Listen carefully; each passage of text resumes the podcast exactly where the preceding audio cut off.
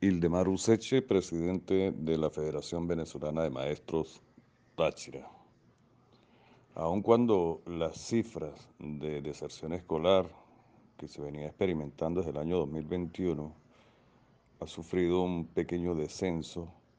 no menos es cierto que aún en los educadores venezolanos no consiguen en, en su vocación o en su profesión la manera de sobrevivir ante la crisis que vive el país.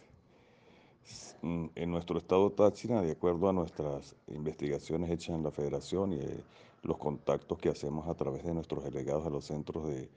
de estudio eh, en, las instituciones educativas nacionales, estatales y municipales,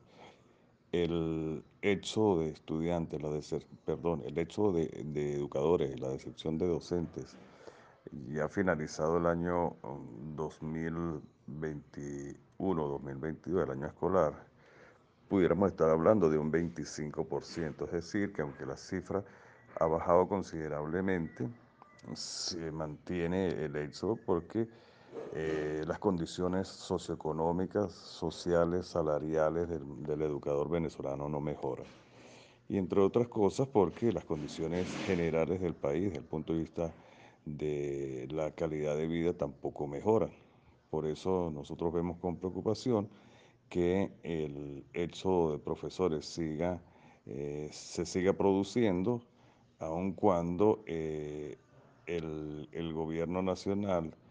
por un lado, intenta corregir el tema salarial, pero por otro lado también hace lo propio para disminuir los beneficios contractuales que los maestros tienen. Los educadores venezolanos que tienen como sustento para conseguir las reivindicaciones salariales a través de las convenciones colectivas, el gobierno les ha dado un golpe muy fuerte al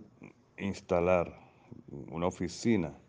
que de suyo eh, no tiene las competencias para pagar como es la ONAPRE, sino para planificar el presupuesto, ha venido golpeando duramente el bolsillo de los educadores y por supuesto que este,